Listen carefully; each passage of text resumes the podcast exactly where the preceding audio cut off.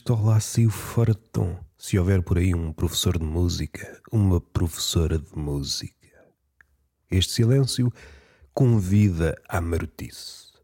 Com o ouvido mais treinado para a harmonia, eu pedi de ti, eu exijo-te um som harmonioso. Caso contrário, não conseguimos continuar esta relação de ouvinte podcaster. Eu espero de ti uma voz qual roxinol que me faça despertar deste sono. Um sono provocado qual feitiço pela sociedade, este cotidiano que nos faz emperrar de assim, de assim, sem direito a folgas. Não há cá direitos do trabalhador nesta metáfora. Como é que vocês estão?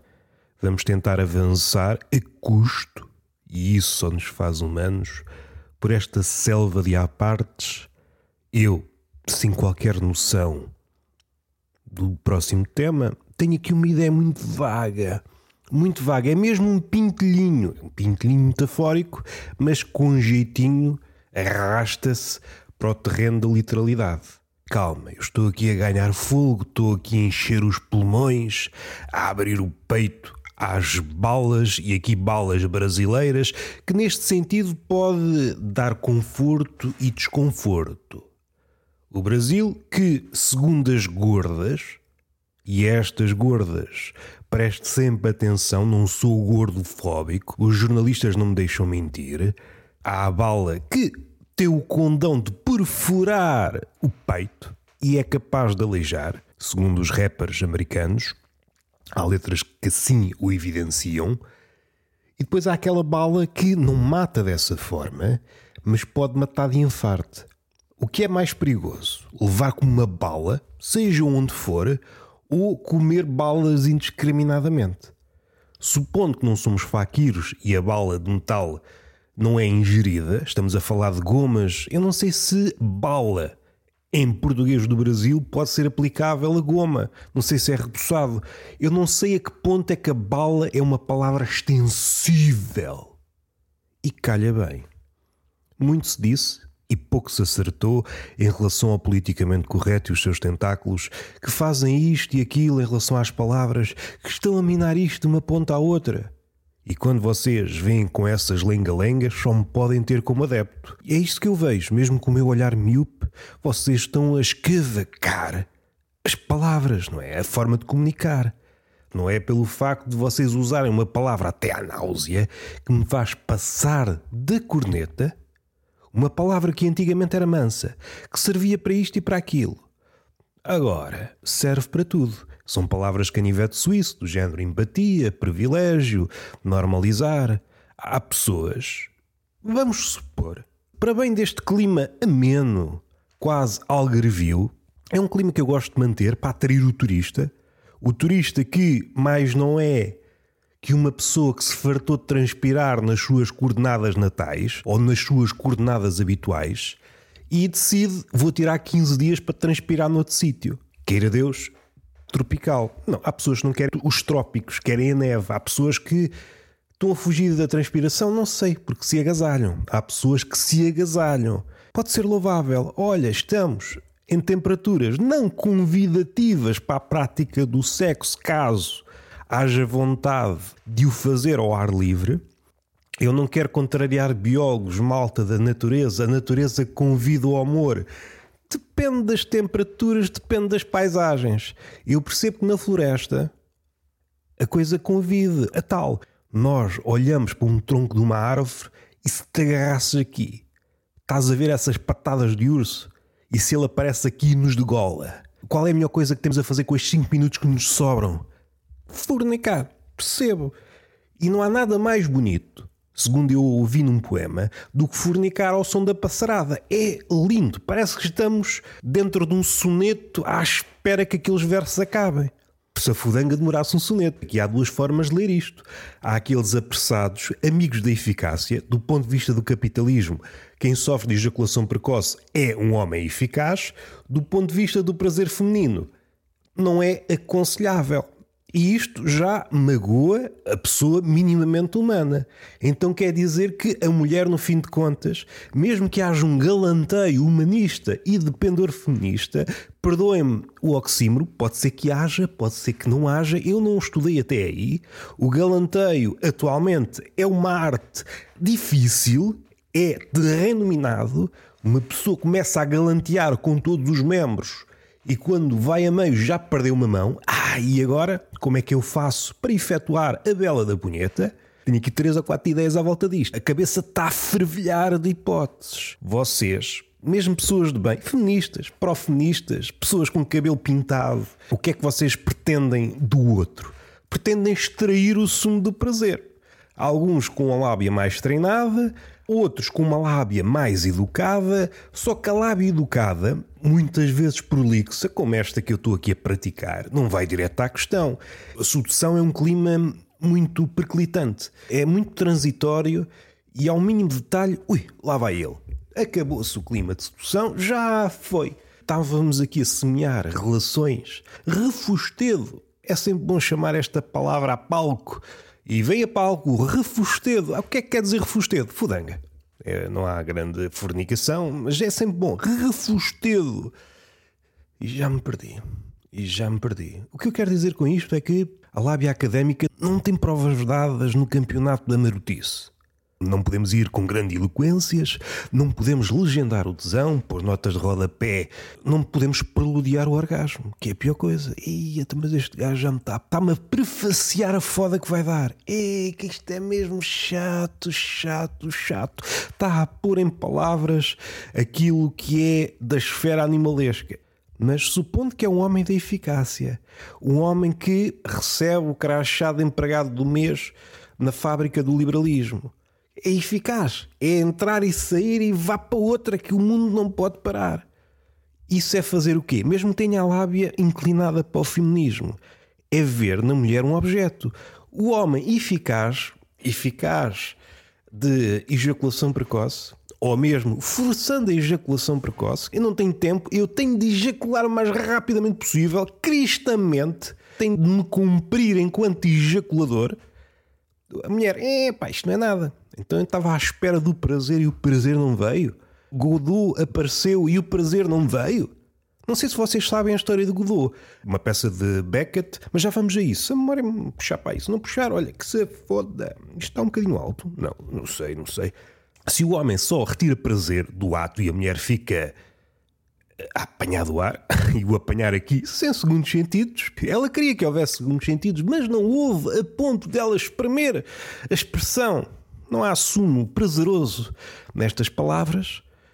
Não obteve prazer. O que o homem fez foi uma espécie de punheta contemporânea. Convidou a que a mulher assistisse a esta punheta, uma punheta a quatro mãos. E a mulher presenciou o desfalque, foi desfalcada, saiu desfalcada do acto.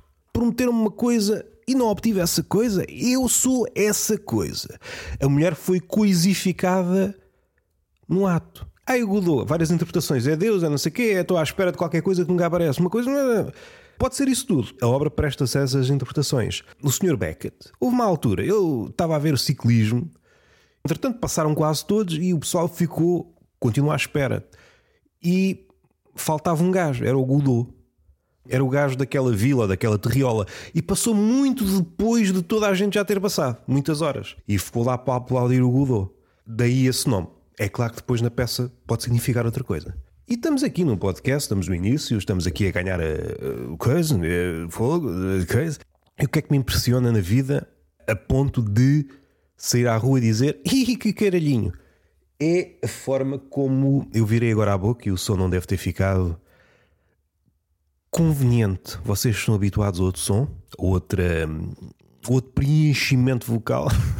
ao preenchimento labial, há muita pessoa a preencher os lábios. Preencha-me os lábios, se faz favor, senhor médico. Ah, mas eu sou sapateiro. Ah, pá, dê-me um murro na cara, sai mais barato. A bem dizer, vamos ser criteriosos, do ponto de vista estético, o murro nas beiças dá origem ao resultado mais bonito e mais natural. Botox, e aquilo não é nada. Há gostos não se discutem. discordo. Aquilo que realmente vale a pena discutir são os gostos. O resto, o que é que vais discutir? Ah, vou discutir que o céu é, é azul quando na verdade é cor-de-rosa. Hum, não sei, não sei. Ou como há pessoas agora a discutir o tempo dos debates. Mas o teu candidato teve mais tempo. Não teve. Até então, mas 19 não é maior. Não sei, isso é, na tua, isso é na tua vila. Aqui não, aqui é o contrário. 19 é muito menos que 18 minutos. Ah, ok.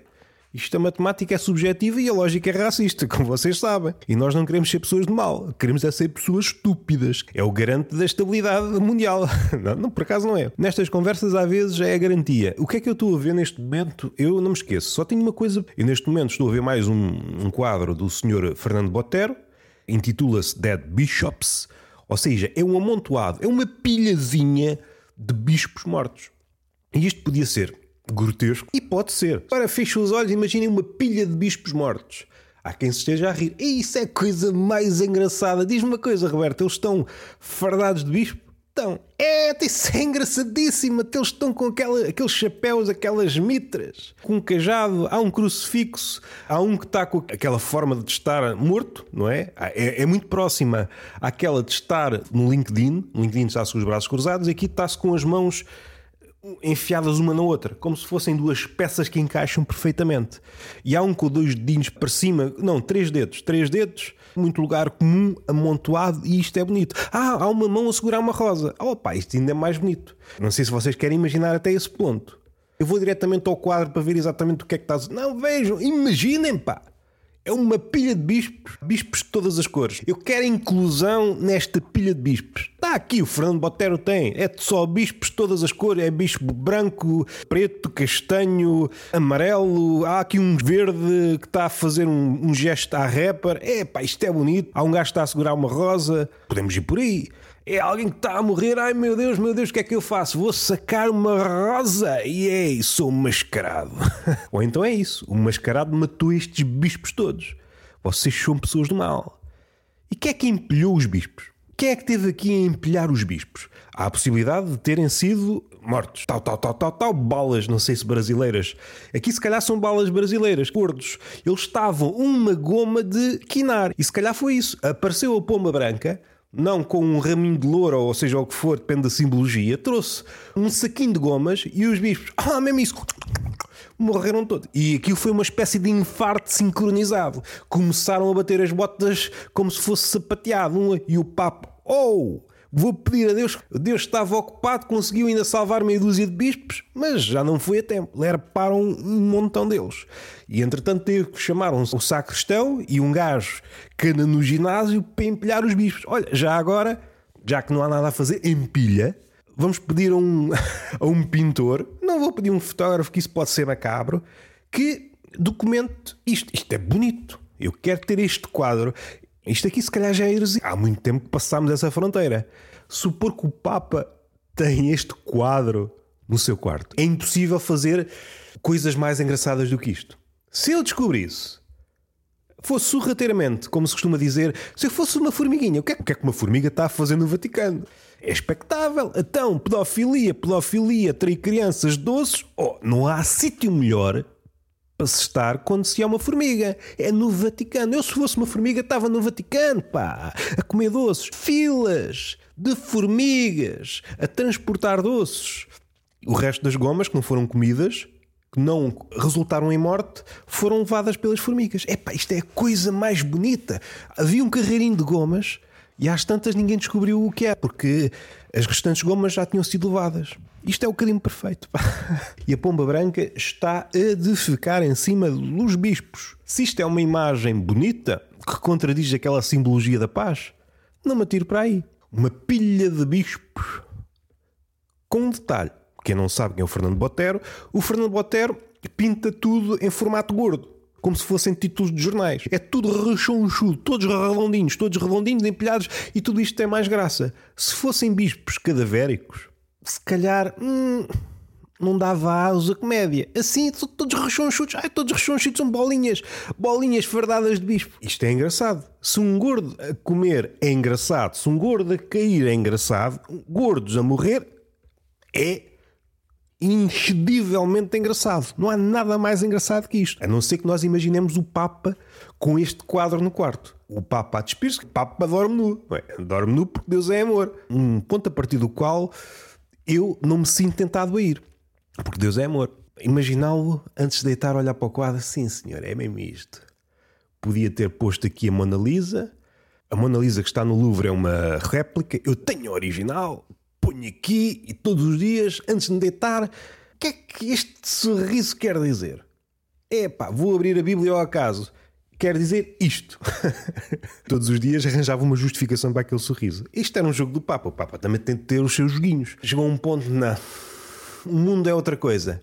Eu preciso de um quadro onde figure uma pilha de bispos mortos. Nós sabemos, o Papa está sempre em vias de morrer. Já uma pessoa velha. Se pensarmos nestes moldes, a idade em que a maioria das pessoas está a entrar na reforma e é essa idade em que o Papa está a entrar no trabalho. E agora aos 70 é que eu vou começar a trabalhar. Epá, isto nem faz sentido. Aproveita a vida, pá. A minha ideia de aproveitar a vida é vestir-me assim. A minha mãe não me deixou de ser travesti. Eu vivia num sítio pequeno. A única hipótese foi Papa. Porque a nível de exuberância, o Papa. Não vou por aí. Eu não posso completar esta frase. A morder-me os tornozelos. E não digo os tomates porque são tomates maduros.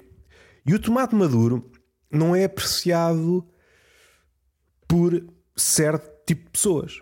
A não ser que gostem de sardinhas e a melhor coisa para acompanhar a sardinha é o tomate maduro. Está bem que os pedófilos dizem: não, eu prefiro o tomate verde. Não discuto gastronomia.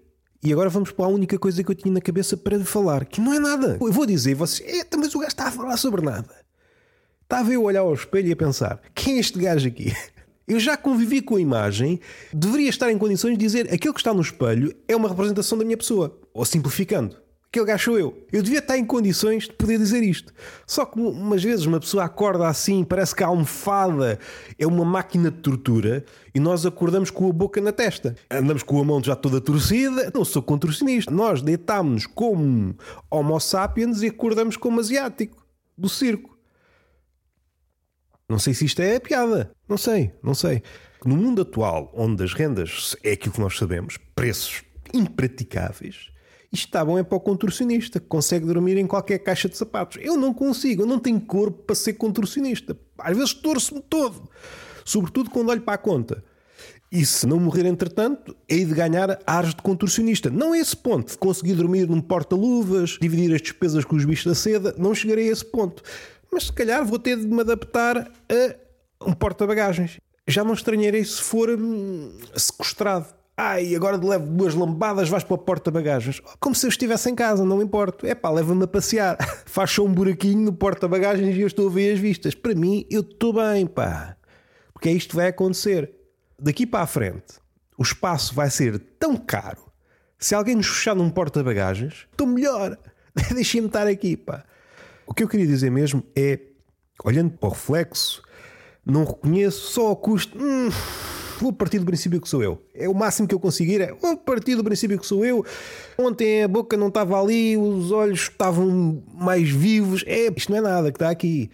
Eu já me chateei com o espelho, é para mostrar no reflexo, não é para fazer uma caricatura. Eu ontem estava magro. não estava nada.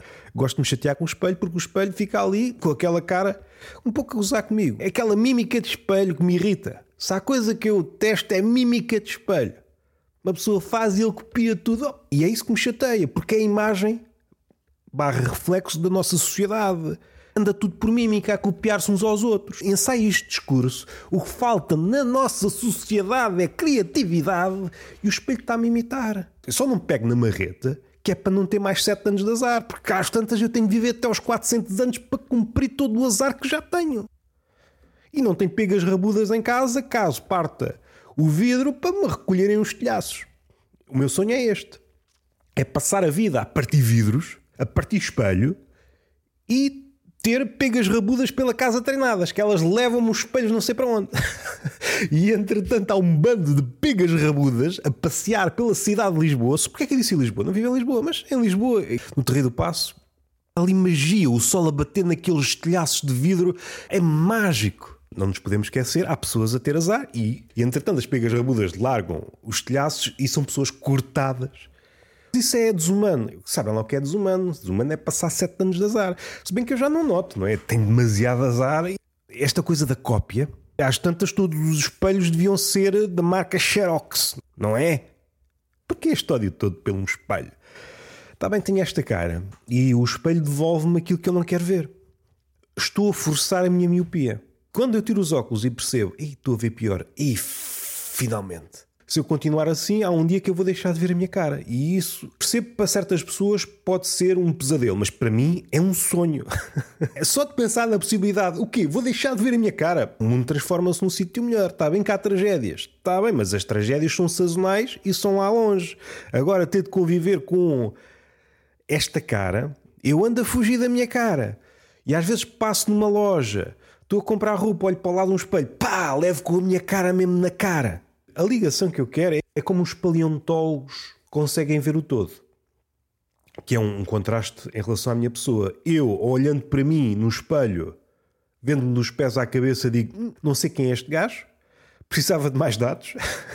um paleontólogo encontra uma parte do dedo mindinho de um dinossauro que tem quilómetros e diz: Ah, estou a ver o dinossauro todo ponham-me este gajo na polícia. É? Um bocado doce de nada. Aquilo é um cagalhésimo. É, é, tão pequeno que nem pode ser medido em unidades de sistema internacional. É um cagalhésimo de osso e eu hum, sei exatamente. Vou reconstruir o dinossauro todo a partir deste fragmento de nada. Ponho este gajo no FBI, na CIA, em todos os serviços secretos, na polícia. Epá, o homem, numa tarde, resolvia todos os problemas. Atualmente temos tudo, temos as pistas, mas Ainda não sabemos se o assassino é um rato, um coelho, um ser humano, um tchugo, um fantasma ou uma construção social. uma construção social conseguia agarrar numa pistola e o polícia, epá, eu não dei pós-modernismo no curso, vou-me abster. Agora o paleontólogo, só pelo cheiro, e é por isso que o paleontólogo se passa da cabeça a ler policiais lê a primeira frase de um policial, ele já sabe quem é que vai morrer e quem é que é o autor do crime. Isto não dá tesão. Entretanto, saíram episódios dos meus podcasts e de outros. Mantêm esta ideia de continuar a lançar episódios, apesar do podcast não ser meu. Não percebo que lógica é esta. No campeonato das minhas obras, entre aspas, saiu mais um episódio do Tertúlio de Mentirosos com o Pedro Miranda. Muitos temas engraçados e lancei mais um Badminton com as penas de Ícaro, segundo episódio, onde eu devaneio, ainda estou à procura do tom, porque eu não quero um tom semelhante ao túnel de vento, não quero um tom semelhante ao peixe fresco, eu quero encontrar um tom diferente.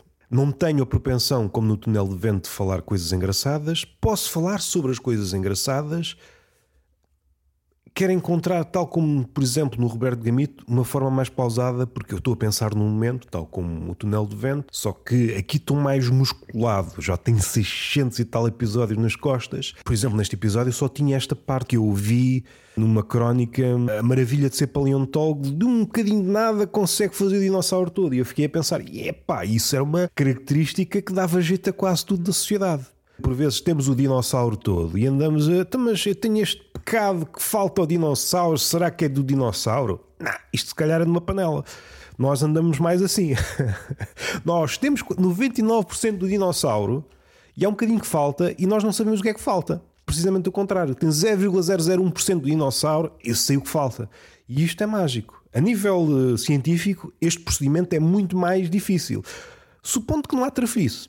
Também seria engraçado procurar, aplicando aos dinossauros, certamente há, não sei se há muitos exemplos ou não, mas foram pensados de uma forma e afinal são de outra. E recentemente até deu-se conta que a maioria dos dinossauros tem penas, ou seja, isso não era tido em consideração no início, quando se começou a reconstruir os dinossauros.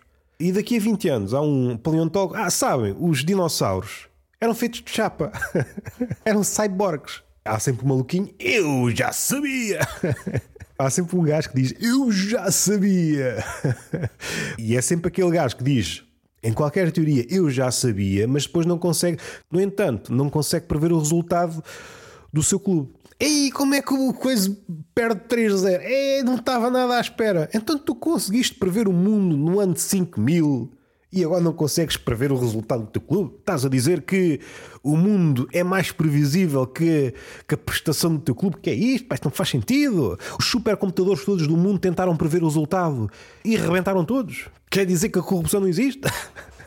Se percebêssemos que não há corrupção no futebol, tínhamos chegado a um ponto em que isto não dá dinheiro, não vale a pena corromper ninguém. O orçamento é tão pouco que andamos a corromper árbitros corrupçados. É pá, assim não vale a pena perder um bom nome. São balas. Eu não morro de amores por balas. E estamos falados. Beijinho na boca, palmada pedagógica numa das nádegas e até à próxima.